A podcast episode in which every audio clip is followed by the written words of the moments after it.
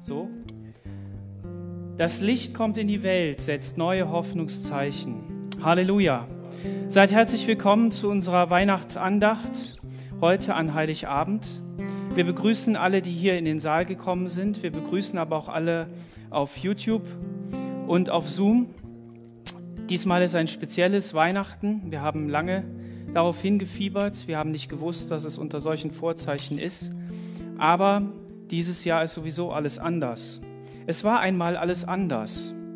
Und das war in der Zeit, als der Retter, dieser, der neue Hoffnungszeichen setzen sollte, in die Welt kam. Und da heißt es in Matthäus Kapitel 1, Vers 5, sie sagten zu ihm in Bethlehem, in Judäa, denn so steht geschrieben durch den Propheten. Und du, Bethlehem, im jüdischen Land bist keineswegs die geringste unter den Fürsten Judas, denn aus dir wird der Fürst kommen, der mein Volk Israel weiden soll. Halleluja! Bethlehem, ein Ort, der eine Prophetie hatte, der eine lange Tradition hatte und der eine Verheißung von Gott bekommen hat. Ein Wort, das Menschen verändern sollte, das die ganze Welt verändern sollte durch einen, der Mensch geworden ist. Und das ist das, was wir heute an Weihnachten feiern. Und in diesem Sinne begrüße ich nochmal jeden Einzelnen zu diesem Weihnachts-Advents- Heiligabend Gottesdienst in Erwartung auf das, was einmal in Zukunft kommt. Lass uns gemeinsam aufstehen und beten. Herr Jesus, wir danken dir, dass wir hier zusammen sein dürfen in deiner Gegenwart. Du bist da und du veränderst uns. Jesus, wir feiern dich nicht als kleines Baby in der Krippe, sondern wir erinnern uns nur daran, wie arm du in die Welt gekommen bist. Du, der große und erhabene Gott, der von Ewigkeit war und in Ewigkeit sein wird, bist Mensch geworden. Und dafür danken wir dir. Jesus, wir danken dir für diesen Geburtstag, den wir feiern dürfen. Und es ist mehr als ein Geburtstag von dir, denn du hast jedem von uns die Möglichkeit gegeben, auch Gottes Kind zu werden und dadurch neues Leben zu empfangen. So segne einen jeden Einzelnen, ob hier vor Ort oder online. Wir preisen dich dafür. Amen.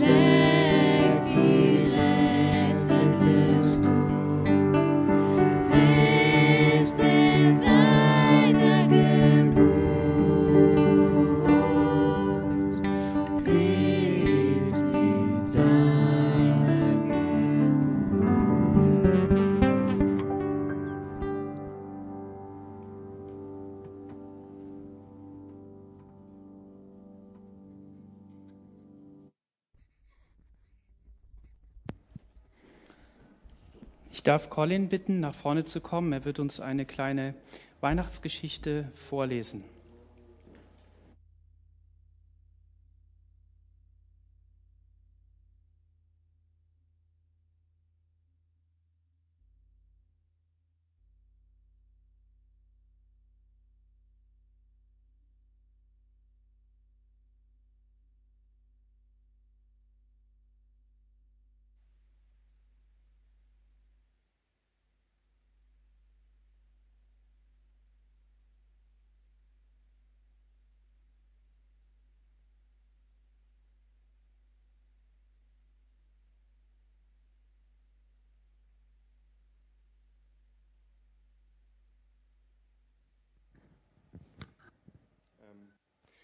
Die Botschaft von Weihnachten von Axel Kühner.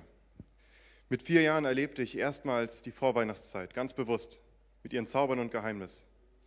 Wir Kinder konnten in jener Zeit 19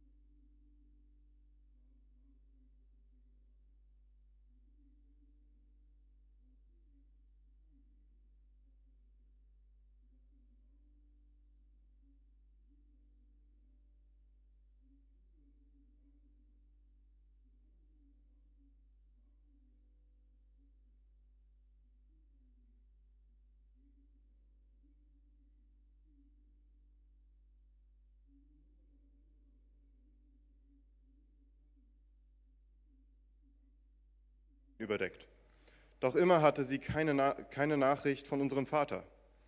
Die Hoffnung, dass er noch lebt und aus russischer Gefangenschaft nach Hause kommt, musste immer wieder gegen die Angst und Sorge um sein Ergehen ankämpfen. Es war Heiligabend. Die Spannung in den Kinderherzen erreicht ihren Höhepunkt. Aufgeregt rennen, rennen wir durch die Wohnung. Es klingelte, der Postbote bringt einige Briefe. Mutter setzte sich an den Tisch und beginnt zu lesen. Wir springen davon, lachen und singen, toben und balgen. Als wir in die Küche kommen, bleiben wir erschrocken stehen und verstummen. Mutter sitzt über einem Brief gebeugt, der in ihren Händen zittert und weint. Die Tränen laufen auf den Brief herab, tropfen auf die Erde. Nur mühsam gelingt die Erklärung. Ein Kriegskamerad hat uns mitgeteilt, dass unser Vater in, eine, in einem russischen Gefangenenlager erkrankt und am 15. Oktober verstorben sei. Obwohl, obwohl das ganze Ausmaß der Schreckensnachricht nicht in unsere Kinderherzen eindringen kann, spüren wir, dass etwas zerbricht, zusammenstürzt und abreißt. Wir drücken uns an die Mutter, Traurigkeit erfüllt den Raum. Die Tränen mischen sich. Lange finden sich keine Worte. Es ist totenstill. Mitten in die stumme Verzweiflung dringt meine kindliche besorgte Frage: Mutti, fällt Weihnachten jetzt aus? Meine Mutter stutzt, gibt sich einen Ruck, nimmt mich in den Arm und sagt: Nein, jetzt feiern wir es recht Weihnachten. Und dann beginnt meine Mutter ihre Traurigkeit und ihr Leid damit zu bewältigen, dass sie uns Kindern die Weihnachtstage gestaltet. Die Weihnachtsbotschaft von der Freude fällt nicht aus, weil es in unserer Welt so viel Leid und Tränen, Angst und Sorge gibt, sondern gerade deswegen und dann erst recht werden Geburt und Kommen Christi verständlich. Weihnachten fällt nicht aus, wenn Trauer und Leid die Menschen bedrängen, sondern es fällt hinein in die ganze Dunkelheit irdischen Lebens, mitten in Leid und Weh. Schuld und Not müssen wir erst recht Weihnachten feiern das Kommen Christi besingen. Das Kommen Gottes in die Welt hat mit unserer Not und Trauer, unserem Leben und Sterben zu tun. Amen.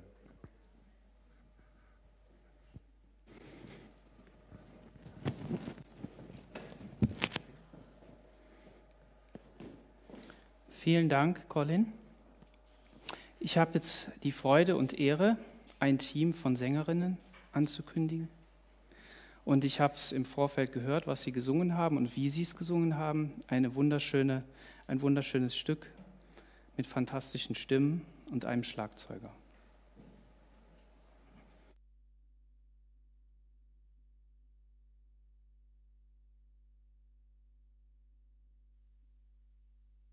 Das stimmt, ich habe einen vergessen.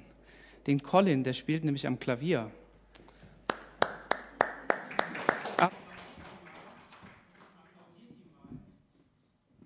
Applaudiert ihm mal, weil du spielst erst seit drei Monaten. Wunderbar.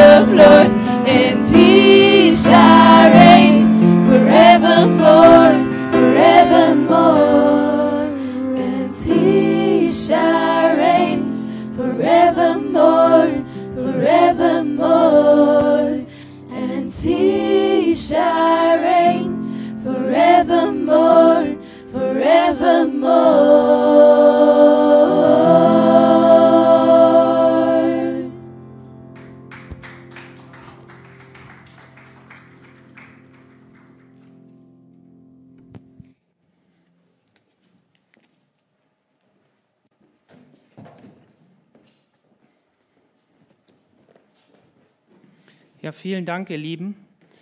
Wir nutzen die Gelegenheit und gehen einfach ins Gebet.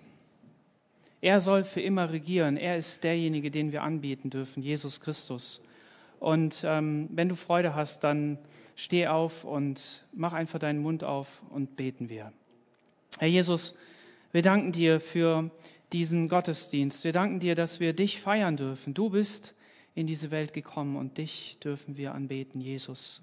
Halleluja, wir preisen dich. Wir danken dir, dass du kein Baby geblieben bist, sondern dass du ein Heiland, ein Retter, ein Herr geworden bist. Du sitzt zur Rechten des Vaters und wir dürfen dich persönlich erfahren und darüber freuen wir uns. Amen. Möchte jemand von euch noch beten?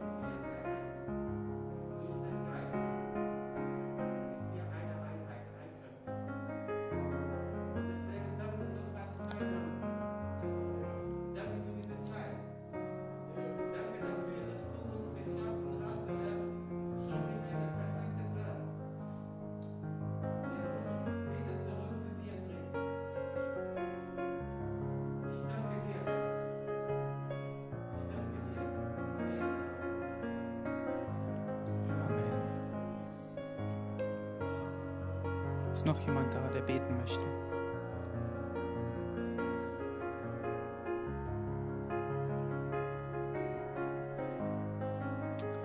Amen.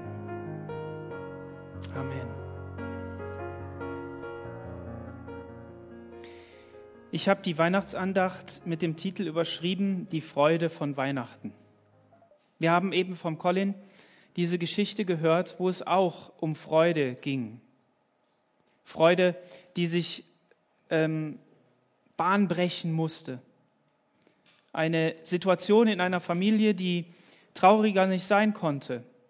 Ein Vater, der im Krieg geblieben ist und nicht wieder zurückgekommen ist. Ein Brief, der angekommen ist und die Botschaft gebracht hat. Die Gewissheit, die der Hoffnung, die diese Mutter und diese Kinder hatten, ein jähes Ende bereitet hat. Wie viele in Deutschland haben das erlebt? Wenn ihr euch Bilder anschaut, wie zerstört Deutschland war nach dem Krieg, wie manche Städte wirklich dem Erdboden gleichgemacht worden sind. Düren ist eine so eine Stadt. Da stand fast nichts mehr. Die Amerikaner haben gesagt, baut woanders wieder auf, das hat keinen Zweck. Und die Menschen haben gesagt, nein, jetzt erst recht, wir wollen hier wieder leben. Und in diese Situation kam dieser Brief und dann stand die Frage im Raum, können wir noch Weihnachten feiern? Und mit dieser Frage kam gleichzeitig auch die Frage daher, was bedeutet denn Weihnachten? Was heißt das denn eigentlich für uns? Und könnt ihr nachempfinden, diese Mutter, die da sitzt und ihre Kinder anschaut und diesen Schmerz hat und die dann antwortet und sagt, nein, jetzt erst recht, jetzt feiern wir Weihnachten. Das war nicht dieses jetzt erst recht Weihnachten wegen der Kinder, die vielleicht geweint hätten, weil sie keine Geschenke bekommen haben. In dieser Zeit hat man sowieso keine Geschenke gehabt. In dieser Zeit war vielleicht, vielleicht etwas Grün in der Wohnung, vielleicht eine Dekoration, aber auch nicht so pompös, vielleicht eine Frucht, die man bekommen hat, vielleicht, vielleicht. Ich glaube persönlich, dass so eine Mutter, die so etwas gesagt hat, so ein Vater, der so etwas gesagt hat in so einer Situation, nur sagen, das nur sagen konnte, weil er tief davon überzeugt war, dass Weihnachten mehr ist als nur eine schöne Geschichte.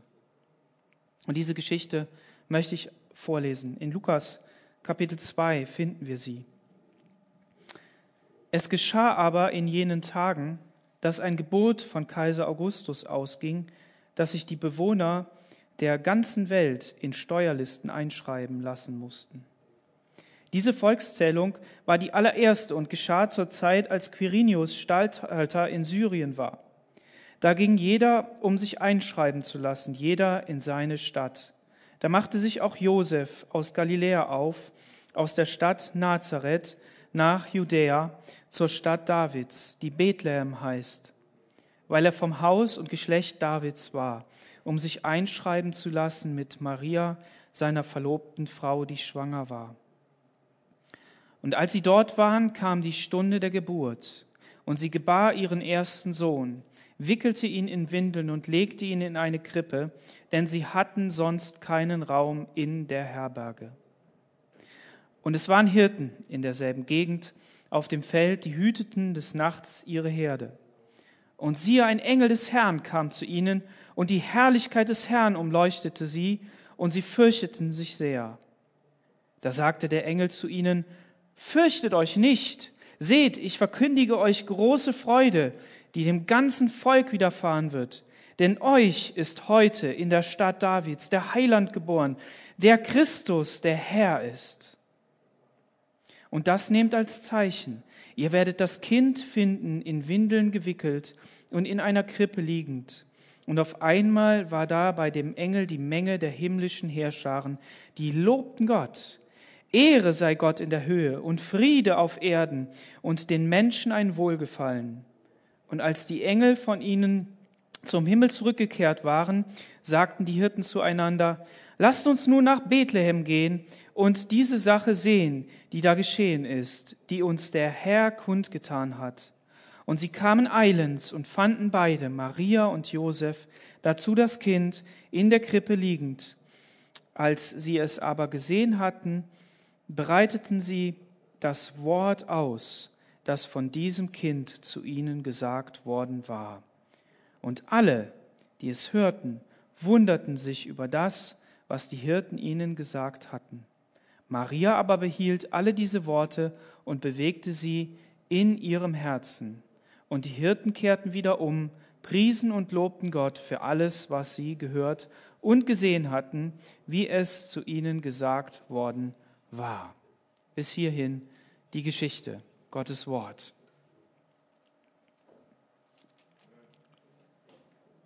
Es geschah aber in jenen Tagen, dass ein Gebot vom Kaiser Augustus ausging diese Zeit, in die Jesus hineingeboren war, war eine Zeit, wo das römische Recht regiert hat, wo es Straßen gab, wo es Wege gab, wo Frieden war im Reich und die Menschen sich frei bewegen konnten. Wenn wir da lesen in dem Vers, dass sie sich aufmachten und dass Maria schwanger war und ähm, dass sie dann plötzlich da waren an ihrem Zielort, dann haben die 140 Kilometer hinter sich. Also stell dir mal vor, du müsstest zu Fuß 140 Kilometer gehen. Ich habe so ein bisschen eine Ahnung davon, nicht für die ganzen 140 Kilometer, aber für einen Teil davon, weil wir jedes Jahr von Rangers so einen Sponsorlauf gemacht haben. Und da sind dann auch schon mal so 40, 50, 60 Kilometer zusammengekommen. Zum Teil von mir, aber zum Teil auch von den Kindern eben. Einzeln 53 Kilometer, 60 Kilometer, 70 Kilometer. Und das ist eine Menge. Und die zwei haben sich aufgemacht auf einem Esel. Das war natürlich ein wenig bequemer. Ich habe mir sagen lassen, so ein Esel, der federt jede Menge ab. Maria, die schwanger war auf diesem Esel, das hat ihr gut getan. Aber dennoch war es natürlich eine beschwerliche Reise für eine schwangere Frau. Obwohl die Leute das damals natürlich mehr gewohnt waren als wir. Wenn wir mal drei Meter gehen müssen, dann stöhnen wir. Die meisten von euch hier nicht, weil ihr ja nicht mit dem Auto kommt, sondern zu Fuß geht, da seid ihr trainiert. Ist schon klar. Aber damals war das mit Sicherheit eben auch nicht einfach. Das Coole ist, Gott musste dafür sorgen, dass Jesus in die Stadt Bethlehem kommt, im Bauch, dass er nicht vorher irgendwo geboren wird. Wir haben ja schon mal was von Geburten im Auto gehört oder unterwegs oder was auch immer zu Hause. Und das musste hier auch geschehen. Das allein hinzukriegen war schon eine Riesenleistung. Und dann musste Gott dieses ganze Reich bewegen, das heißt diese Familie bewegen, von dem einen Ort Nazareth, dieser Stadt, die so weit weg war von Jerusalem, von dem Ort, wo Gott angebetet wurde, hinzukommen nach Bethlehem, einer Stadt, die davor lag, aber eben noch weiter nach Süden. Und das hat er hinbekommen, indem er eine Volkszählung aus, äh, hat ausrufen lassen. Na klasse, wären wir auf so eine Idee gekommen. Gott ist genial. Er schafft das. Und er timet das alles so perfekt. So, wenn also in deinem Leben Dinge zusammenkommen, wenn Timing stimmt, wenn, wenn Sachen einfach wie geplant aussehen und dann auch noch glücken, dann frag dich mal, ob Gott nicht dahinter steckt ob er nicht derjenige ist, der Sachen zulässt in deinem Leben, Türen aufmacht, Wege zeigt, Menschen bewegt, um etwas zu erreichen. Die Bewohner der ganzen Welt mussten sich zählen lassen. Stellt euch mal vor, die ganze Welt musste sich bewegen. Mancher nicht, der hat in seinem Geburtsort gewohnt. Aber manch einer schon, so wie die hier. Und wir sind auch in so einer Zeit, in der die ganze Welt sich bewegen muss nämlich eben nicht zu Hause, in dem sich vieles nicht bewegt und manches anders zu sein hat. Und so muss das bei denen auch gewesen sein. Da war viel Aufregung, da war viel ähm, Kraft und Mühe war da mit verbunden.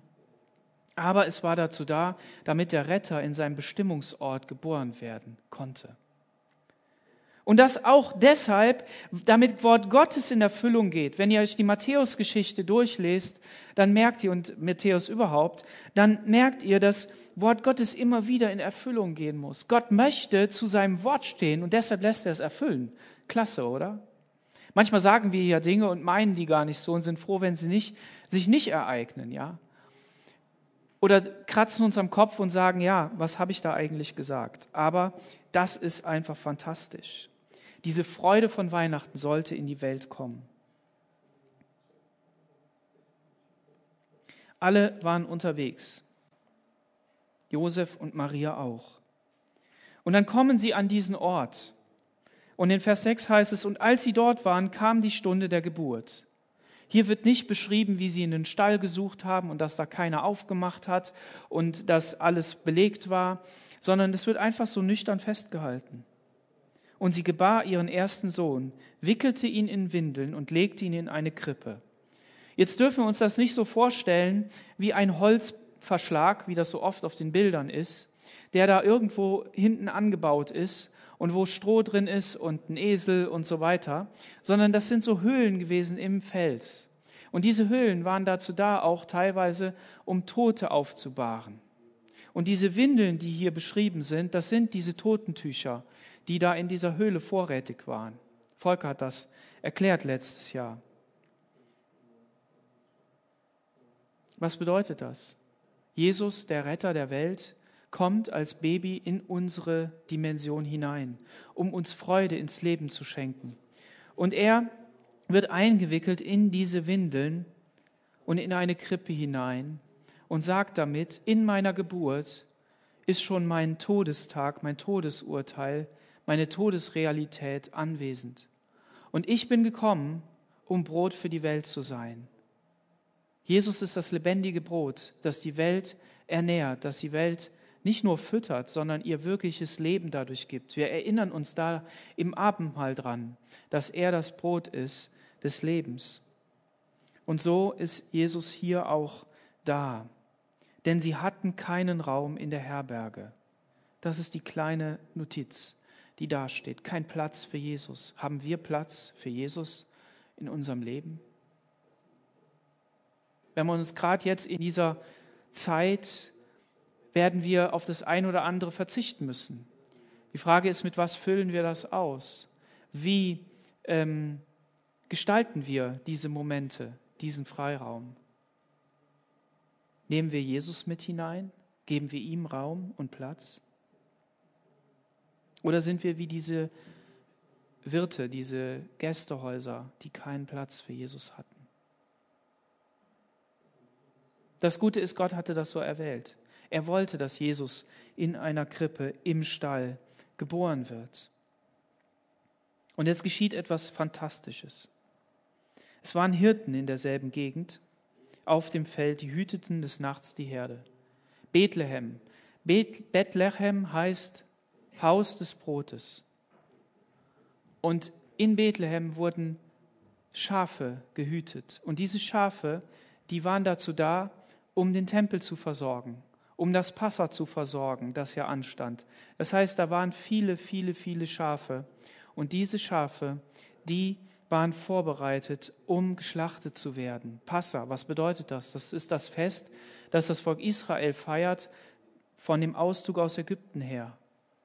Zu sagen, hier erinnern wir uns daran, dass Gott uns herausgezogen hat aus Ägypten. Und Jesus wird hier in Bethlehem geboren, in dieser Stadt in diesem Dorf.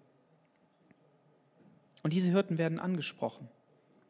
Sie hüten die Herde, sie können nicht in Jerusalem sein, weil sie einem Job nachgehen, der anrüchig ist, der nicht so gut riecht, der nicht so gut angesehen ist, der nicht die heiligen Handlungen zulässt. Und sie gehen aber dieser Arbeit nach und der Himmel hat entschieden, die Heerscharen des lebendigen Gottes in diese Leben hineinzusenden um ihnen eine Botschaft zu geben. Eine Botschaft vom Himmel, der Freude von Weihnachten, der Freude in ihrem Leben. Und dann sandte Gott die Engel mit einer Verkündigung des Wortes, mit einer Verkündigung eines Liedes, eines Gesangs und, und brach in dieses Leben hinein.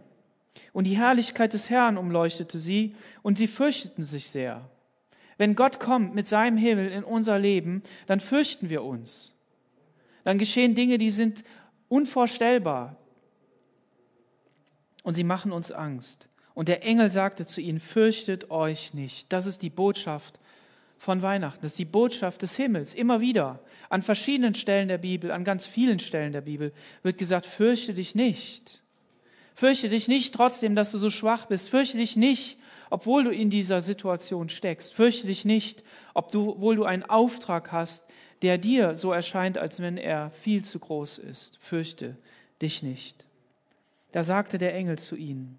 Und, ein, und die Herrlichkeit des Herrn umleuchtete sie. Ich habe es eben schon nochmal gesagt. Und, und das ist fantastisch. Gottes Licht strahlt auf diese Erde. Ich glaube, der Himmel hat auf diesen Moment hingefiebert. Jetzt kommt er. Die Erde ist an diesem Punkt. Im Himmel gibt es kein, keine Zeit. Es ist keine Zeitrechnung. Gott ist ewig, von Ewigkeit zu Ewigkeit. Aber trotzdem wussten sie, auf der Erde geschieht jetzt etwas. Und da müssen wir hin. Wir müssen diese Botschaft nach Bethlehem bringen. Warum? Weil sie nicht nur Bethlehem gesehen haben. Weil sie nicht nur diese kleine Krippe gesehen haben. Diesen diesen Prinzen des Himmels, diesen, diesen Gottessohn, der ihr Herrscher war, der, der im Himmel war zur, zur Rechten und zur Linken und, und vor Gott und der Gott selbst ist und der als Baby geboren ist in eine Krippe hinein und der so zerbrechlich ist.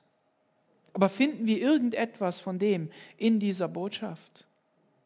Nein, weil sie kannten ihren Gott Sie kannten den, vor dem sie gestanden sind, von, von, von Alters her von dem Zeitpunkt, an dem die Engel erschaffen worden sind, an dem diese, diese Wesen, die es da noch gibt, Tausende und Abertausende von Wesen, die vor Gott stehen, jeden Tag, um ihn anzubeten, um ihm Herrlichkeit und Ehre entgegenzubringen mit Worten und mit Gesang und mit ihrer Präsenz. Und die Boten Gottes sind und Aufträge erfüllen. Und nicht nur für unsere Erde, sondern überhaupt in der gesamten Realität Gottes, die viel größer ist als unsere Realität. Unsere Erde ist nur so klein und wir sind dankbar, dass wir in unserer Zeit jetzt leben dürfen, heutzutage, wo wir uns Sterne anschauen können. Und wer es noch nicht gesehen hat, schau es dir mal an. Schau dir mal Videos an von, von ähm, Aufnahmen von Sternensystemen, wie gigantisch groß Gott ist. Und das ist nur ganz klein. Gottes Realität im Himmel ist viel größer. Und diese Engel fieberten jetzt darauf hin und waren in diesem Auftrag unterwegs. Und sie haben sich nicht zu einer Sekunde darüber Gedanken gemacht, ob das klappt. Vielleicht, wenn einer von ihnen gegangen wäre und gesagt hätte, ja, ich gehe, ich, ich versuche das mal, dann hätte, hätten sie gedacht, na, ob das gut geht. Stell mal vor, irgendein so Erzengel hätte Gott gesandt. Der ist ja mit Sicherheit auch mächtig und kräftig und stark und kann viel, viel mehr als die ganze Welt zusammen. Aber wenn der gekommen wäre, dann hätte der Himmel gezittert, ob das klappt. Aber wen hat Gott geschickt? Zu dir und zu mir. In diese Welt hinein, zu den Menschen, die um uns, uns umgeben, zu den Menschen, die gestorben sind, damals schon eben, und die, die noch kommen werden. Seinen eigenen Sohn hat er gesandt.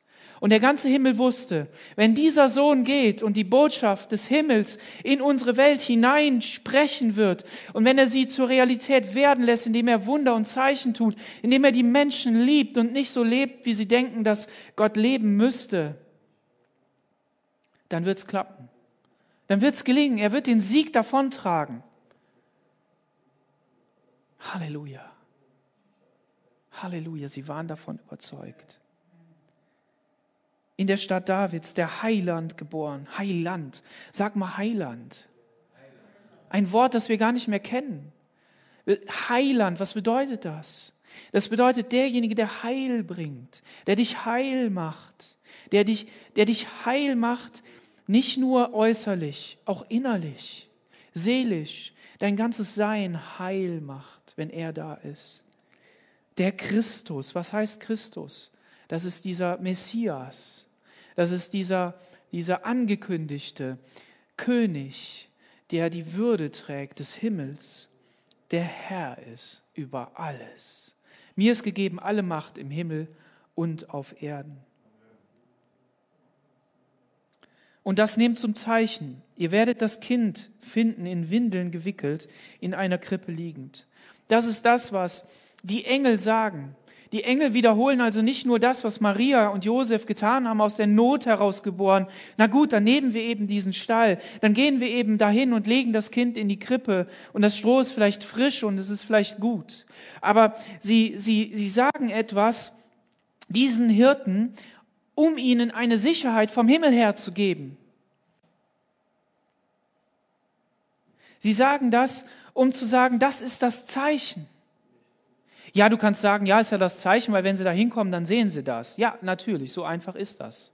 Aber auf der anderen Seite ist es so, wenn Gott dir eine Zusage ins Leben hineingibt, dann ist es nicht nur etwas, was er vielleicht verknüpft mit Dingen, die du erlebst und sagst, ja, ich habe das jetzt erlebt, Gott hat gesagt, dass er es tut, ja, jetzt ist er in Erfüllung gegangen, sondern wir müssen dahinter schauen und sehen, dass es Gott ist, der dir eine Zusage macht, der dir ein Wort Gottes da hineinlegen will. Deshalb ist jedes Wort, das Gott spricht, jedes Wort, das Gott hineingeschrieben hat in die Bibel, in sein Wort, das er selber ist in Jesus, viel mehr als nur geschriebenes Wort. Amen. Es steht für immer und ewig. Und auf einmal war da bei den Engeln eine Menge der himmlischen Herrscher. Wow, faszinierend, begeisternd. Die lobten Gott, Ehre sei Gott in der Höhe und Frieden auf Erden unter den Menschen seines Wohlgefallens, müsste man besser übersetzen. Frieden, haben wir den auf der Erde? Kräftig nein. Nein, wir haben keinen Frieden. Und Gott hat auch kein leeres Versprechen gegeben. dass jetzt auf einmal Frieden sein soll, für immer und ewig. Sondern Gott hat gesagt, derjenige, der meinen Sohn Jesus Christus gestorben, begraben, auferstanden, annimmt und an ihn glaubt, der wird Frieden in seinem Herzen haben. Amen. Und trotzdem glauben wir, dass diese Botschaft von Weihnachten viel Frieden in die Welt gebracht hat, auch ohne an Jesus zu glauben. Das glaube ich. Warum? Weil Gott viel mehr ist als das. Das ist schon unvorstellbar, das ist fantastisch. Aber Gott ist immer so, dass er die anderen auch noch segnet. Er hat sein Volk Israel in, die, in, die, in das Land Kanaan geschickt, um an ihnen etwas zu zeigen und zu sagen, du sollst ein Segen sein. Und Abraham hat ja schon gesagt, und du wirst ein Segen sein für viele Völker. Haben diese Menschen alle an Gott geglaubt? Nein. Aber wenn wir durch Jesus im Segen leben, im Frieden leben, dann hat das einen Einfluss und macht einen Unterschied für unser Umfeld. Und das ist Jesus. Ehre sei Gott in der Höhe, habe ich vorgelesen. Und als die Engel von ihnen zurück zum Himmel gekehrt waren, sagten die Hirten zueinander, lasst uns nun nach Bethlehem gehen und die Sache selbst sehen, die da geschehen ist, die uns der Herr kundgetan hat. Da habe ich heute gestutzt, als ich das gelesen habe. Stell dir mal vor, da kommt so ein großer Engel und der begegnet dir. Und er sagt dir was. Chris, du sollst in die Mission gehen und du sollst die Indianer erreichen. Und dann reißt der Himmel auf und der Himmelschor kommt mit seinen Heerscharen und die singen dir auch noch ein Lied. Ja, was wirst du dann machen? Da wirst du hingehen und sagen, ey, ich habe einen Engel gesehen und ich habe den Himmelschor gesehen und die haben mir gesungen und es war fantastisch und herrlich und, und wunderbar. Aber wisst ihr was? Diese Hirten hier, die haben sich nicht theologisch darüber unterhalten, ob das jetzt rechtens wäre, über Engel zu reden, ob das irgendwen stören würde, sondern die haben was verstanden. Und ich glaube, dass sie verstanden haben, dass die Stimme dieser Engel nur die Botenstimme war, durch die Gott in die Welt hineingesprochen hat. Somit sind wir an der gleichen Position, an der gleichen Stelle. Überall da, wo wir Gott hören, wo wir seine Stimme hören, sind wir an der gleichen Stelle. Wir hören die gleiche Botschaft von dem gleichen Autor, von dem gleichen Sprechenden. Herrn im Himmel. Aber was gut ist an ihnen, ist, dass sie sagten, wir wollen das sehen, was uns verkündigt worden ist. Möchtest du das auch sehen, was dir verkündigt wurde? Amen. Lass uns nicht auf den Frust gucken, der entstanden ist, weil Dinge nicht so gelaufen sind, wie wir gedacht haben, sondern lass uns hingehen an den Stellen, wo wir wissen, dass wir es tun sollen, um die Herrlichkeit Gottes zu sehen, dass sich Menschen bekehren, dass wir einen Unterschied machen, dass sich Leben verändert, dass du vielleicht auf deiner Arbeitsstelle gar nicht groß über Jesus erzählst und überall rumposaunst, was du alles ähm, mit ihm erlebt hast, sondern durch deine Art und Weise einfach Jesus lebst. Und die Menschen dann fragen, sag mal, was ist mit dir eigentlich los? Ich habe heute jemand besucht und der hat gesagt, ja, mein Chef hat zu mir gesagt, ich bin so froh, dass du da bist, du machst den Unterschied. Du bist einfach von deiner ganzen Art so, dass ich auf dich bauen kann. Wunderbar, herrlich ist das. Und vielleicht traust du dich dann nicht zu sagen, ja, so und so. Leb das einfach und die Menschen werden es erkennen. Und als sie es aber gesehen hatten, breiteten sie das Wort aus, von dem dieses Kind zu ihnen gesagt worden war, das von diesem Kind zu ihnen gesagt worden war. Fantastisch. Es hat etwas mit ihnen gemacht, dass sie dort Maria und Josef gesehen haben, diese Eltern, die sich um dieses Kind gekümmert haben. Vielleicht hat Jesus einen Terror gemacht, vielleicht hat er geschrien, so wie ein Baby schreit nach der Muttermilch, wegen der Bauchschmerzen, wegen der vollen Windel. Ich weiß es nicht. Davon ist hier überall nicht die Rede und wir denken, das war so ruhig und so friedlich. Ja, vielleicht war es das ja auch. Kinder können so fantastisch friedlich sein und es ist faszinierend, denen zuzuschauen. Es ist wirklich der absolute Wahnsinn. Und deshalb glaube ich auch persönlich, wenn du, wenn du kleine Kinder siehst, aber auch große, aber kleine Kinder, und du ihnen so ins Gesicht schaust, in ihre Fröhlichkeit, in ihren Frieden hinein, dann weiß ich, das ist etwas vom Himmel. Das ist etwas vom Himmel. Jesus sagt, wenn ihr nicht werdet wie die Kinder, könnt ihr das Reich Gottes nicht ererben. Und damit meint er nicht nur geistlich irgendwie da so Theologie oder Lehre oder irgend sowas, sondern die Wesensart. Und Jesus sagt auch, wer diese Kleinen verführt, wer die kaputt macht, wäre besser, wenn der Mühlstein umgehangen wird und ins Meer geworfen wird. Mann, oh Mann, das sind Worte. Und deshalb sehen wir ja so viel Elend da, wo kleine Kinder zerstört werden in ihren Familien, wenn Vater und Mutter sich nur streiten. Wenn sie Kinder missbrauchen.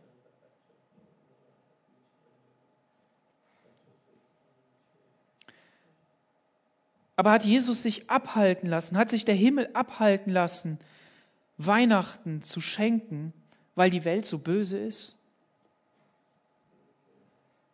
Hat er sich abhalten lassen? Hat er gesagt, das geht doch überhaupt gar nicht. Wer weiß, ob das klappt. Und dann muss er auch noch nach Ägypten fliehen, weil er die Kinder da umbringt.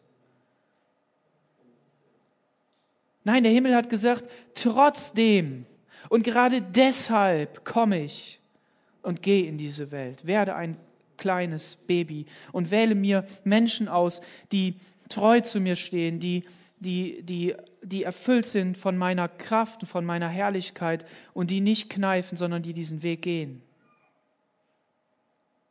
Überall da, wo du immer wieder Ja zu Jesus sagst, bist du auch so einer, der nicht kneift, sondern der weitergeht und wo diese Botschaft in diese Welt hineingeht. Und deshalb feiern wir Weihnachten auch heute. Und deshalb, wenn wir nach Hause gehen, wie du dein Weihnachten gestaltest. Feier es trotz dieser C-Weihnachten, dieser besonderen Situation, weil Gott trotzdem das gemacht hat. Und er hat uns das nicht gegeben, damit wir uns möglichst wohlfühlen und schnuckelig irgendwie da so was Verklärtes haben. Und, und die ähm, Atmosphäre von Weihnachten und die ganze Situation hilft uns auch nicht, über unsere Gedanken hinwegzukommen, über unsere Probleme hinwegzukommen, sondern das Einzige, was wirklich hilft, ist, wenn wir uns mit dem wahren Inhalt von Weihnachten beschäftigen, und das ist Jesus Christus. Ich will nicht überheblich klingen. Aber ihr seid ja alle nicht und wir sind alle nicht Menschen, die nur einmal im Jahr in die Kirche gehen, richtig? Es ist schön, wenn Menschen einmal im Jahr in die Kirche gehen und wir beten und hoffen, dass sie es öfter tun. Aber Jesus ist nicht gekommen, um nur einmal in die Kirche zu gehen, sondern Jesus ist gekommen, damit wir ein tägliches Leben mit ihm haben. Jesus ist gekommen, um uns täglich zu begegnen. Amen. Und deshalb feiern wir Weihnachten und es ist für uns kein Krampf, das zu machen, weil wir im Grunde genommen das jeden Sonntag tun. Denn wenn wir hierher kommen, dann gehen wir, dann hören wir mindestens einmal, Jesus ist auf diese Welt gekommen, Weihnachten, um am Kreuz zu sterben. Ist es so? Also wahrscheinlich, zu 99 Prozent fällt dieser Satz irgendwie, im Lied oder in der Predigt, in der Einleitung oder wo auch immer. Und wir wissen ganz genau, dass diese Botschaft des Kreuzes, diese Botschaft der Bibel sich immer um Jesus dreht. Und wenn wir nach Hause gehen, dann setzen wir uns an unseren Tisch oder ins Restaurant in der Zeit, wo es noch ging und wenn wir Gäste haben und wir beschäftigen uns damit. Wir wissen, dass wir, dass wir es deshalb machen. Und deshalb, wenn wir heute nach Hause gehen, ist das in der Form kein besonderes Weihnachtsfest. Weihnachten muss deshalb nicht ausfallen. Geschenke brauchen nicht auszufallen. Schöne Stimmung braucht nicht auszufallen, nur weil da so eine C-Krise ist. Sondern wir können nach Hause gehen und sagen trotzdem. Und Jesus, komm und erfüll du das, was du verheißen hast. Also sie erzählten von dieser Botschaft. Und alle, die es hörten, wunderten sich über das, was die Hirten ihnen gesagt hatten. Und jetzt Maria. Maria aber behielt alle diese Worte und bewegte sie in ihrem Herzen. Wenn dich heute was angesprochen hat, bewege es in deinem Herzen. Bewahre es. Behalte es. Und wenn du weißt, dass du es vergisst, schreib es auf. Maria musste lange warten, 30 Jahre.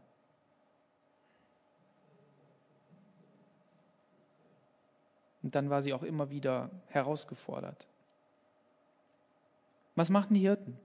Die Hirten kehren wieder um, priesen und lobten Gott für alles, was sie gehört und gesehen hatten und wie es zu ihnen gesagt worden war. Also doch auch die Engel, okay? Wie es zu ihnen gesagt worden war. Fantastisch. Halleluja. Preis den Herrn. Jesus kam in seiner Herrlichkeit, legte die ab, wurde Kind, wurde arm, nackt, in Windeln gewickelt, in eine Krippe gelegt, um der Retter der Welt zu werden, um eine Botschaft der Rettung hineinzusprechen. Das möchte ich heute auch tun. Eine Botschaft der Rettung für diese Welt. Weihnachten ist nicht nur so eine, so eine Erinnerung, sondern es ist gelebter Glaube an einen Mann, der Mensch geworden ist, ein Gott, der Mensch geworden ist und der als Mensch vor Gottes Thron steht und für dich und für mich vor seinem Vater eintritt, um zu sagen, ich bin für diese Person gestorben. Vergib. Hilf, heil, rette. Und in diesem Sinne wünsche ich uns, wünsche ich euch ein frohes Weihnachtsfest. Wirklich eine besinnliche Zeit mit viel Freude, mit mancher Träne, aber eben eine Zeit, in der wir nicht die Köpfe hängen lassen, sondern wenn wir sie hängen lassen, nur deshalb, weil wir gebeugt sind über die Bibel, okay? Nur da müssen wir ab und zu den Nacken mal wieder gerade biegen, okay? Lass uns wirklich Party machen. Der Himmel hat mit Sicherheit Party gemacht. Amen. Und wir, wir dürfen Kinder Gottes sein, die für ihn unterwegs sind. Amen. Lass uns aufstehen und beten.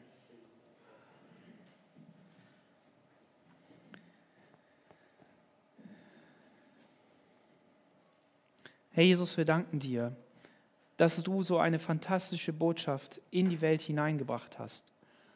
Und wir dürfen uns heute daran erinnern. Ich segne jeden Einzelnen, der gekommen ist. Ich segne jeden, der online dabei war. Ich segne aber auch jeden, der einfach nicht dabei sein konnte. Jeden, der krank ist, der eine Not hat und der Hilfe von dir braucht. Jesus, wir beten darum, dass du uns segnest in diesem Weihnachtsfest. Wir beten aber auch darum, dass dieses Weihnachtsfest weltweit auch einen Impact hat, einen Einfluss hat. Jesus, dass du verkündigt wirst, dass die Menschen nach dir fragen und dass deine Botschaft verkündigt werden kann. In Jesu Namen. Amen. Amen. Ihr dürft gerne Platz nehmen. Ich habe die Ehre, euch Colin nochmal anzukündigen. Colin wird uns jetzt ein Stück spielen auf dem Klavier. Von wem ist das, Colin? Ich habe es jetzt leider. Debussy.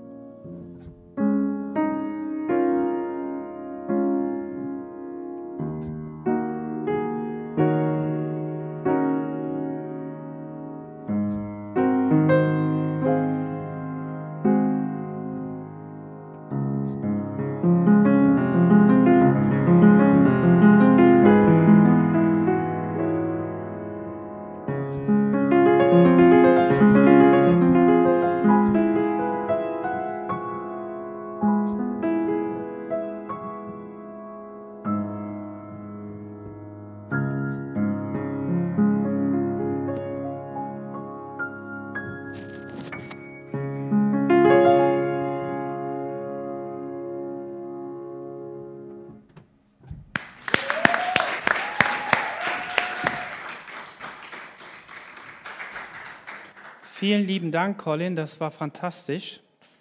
Krass. Super cool. Hammer, was da noch auf uns zukommt, ne? Also, wenn jemand ein neues Instrument lernen möchte, dann unterhalte sich mit Colin, der weiß jetzt, wie das geht. Und habt Mut. Habt Mut, eure Gaben und Talente einzusetzen, vielleicht das ein oder andere Mal vorzutragen, vorzulesen. Meldet euch bei mir.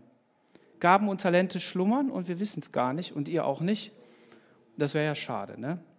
So, mal sehen, was Gott euch noch hineingelegt hat an Geschenken.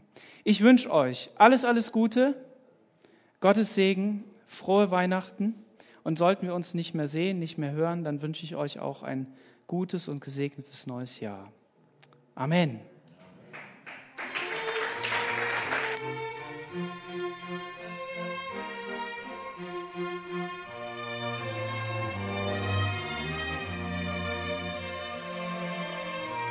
Thomas, eine Sache habe ich noch vergessen. Morgen früh haben wir Gottesdienst um 10 Uhr. Wer gerne mag, kann dabei sein. Ob hier oder zu Hause per, per Online.